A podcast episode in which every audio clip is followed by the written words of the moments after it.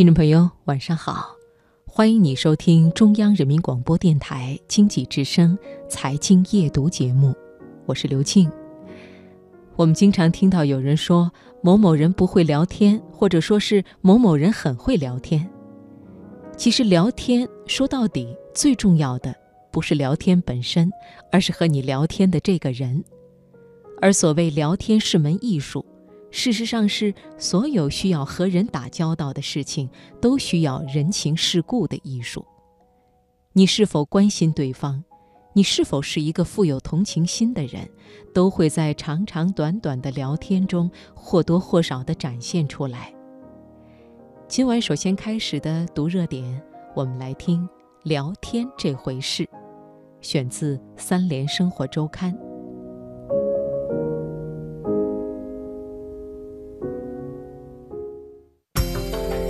生活的脉搏，读出热点的精华，读热点。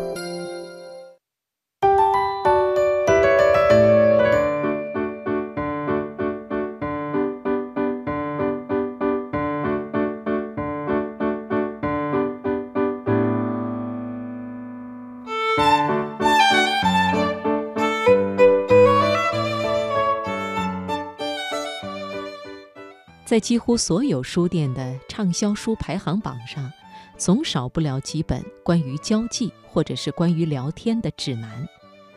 这其中既有随便跟谁都谈得来，或者搭讪是门学问这些坦荡直白的类型，也有决定我们朋友圈排行榜高度的人际相互作用力这样名字绕得匪夷所思的书目。总之，聊天在一个聚会、旅游，甚至约会相亲时，人人都埋头看着自己巴掌大的小屏幕时代，已经成为了一门学问。翻开这些书，你会发现，这门学问不求深与专，入门级科目无非是死记硬背一些能够引起对方开口的话题，比如说，最近有个电影很好看，你看了吗？或者。这两天我没怎么看新闻，有什么事情我错过了？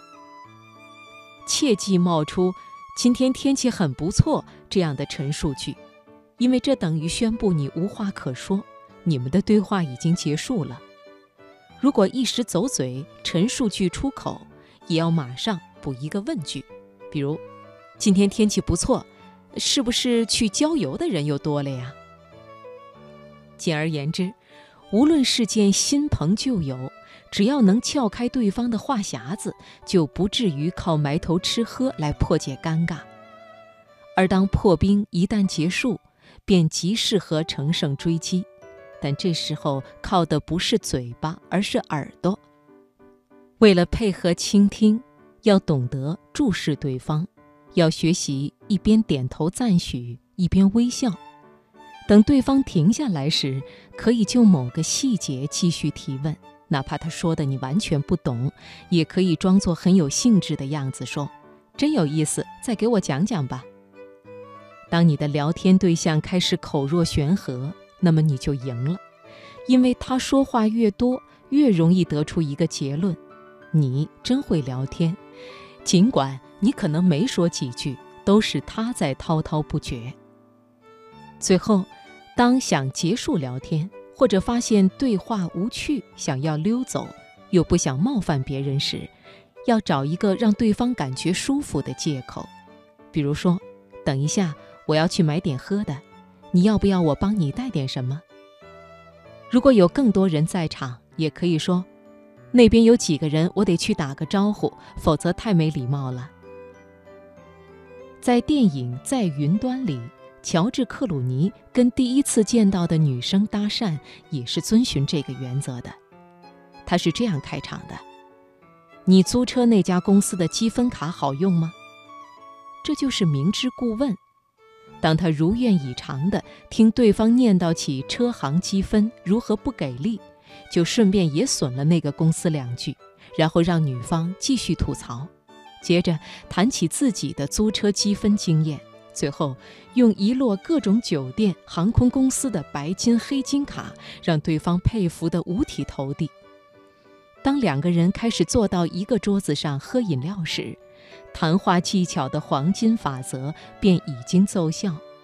找到不会引起反感的话题，随声随时附和，注意聆听对方，不咄咄逼人，到最后亮出底牌，打动对方。刚才我们说到了一些聊天法则，但其实这些法则都比不上两个字重要，那就是真诚。内部欺己，外部欺人，才是真正的最高法则。希腊神话里的真言之神阿波罗的表白就是一种典范。面对河神之女达芙妮，他说：“我又不是你的仇人，也不是凶猛的野兽，更不是无理取闹的莽汉，你为什么要躲避我？”当他说出“我会永远爱着你，我要用你的枝叶做我的桂冠，用你的木材做我的竖琴。”用你的花装饰我的弓箭，我还要让你永远不老的时候。即便是变成了月桂树的达芙妮，也被他这片毫无掩饰的赤诚所打动。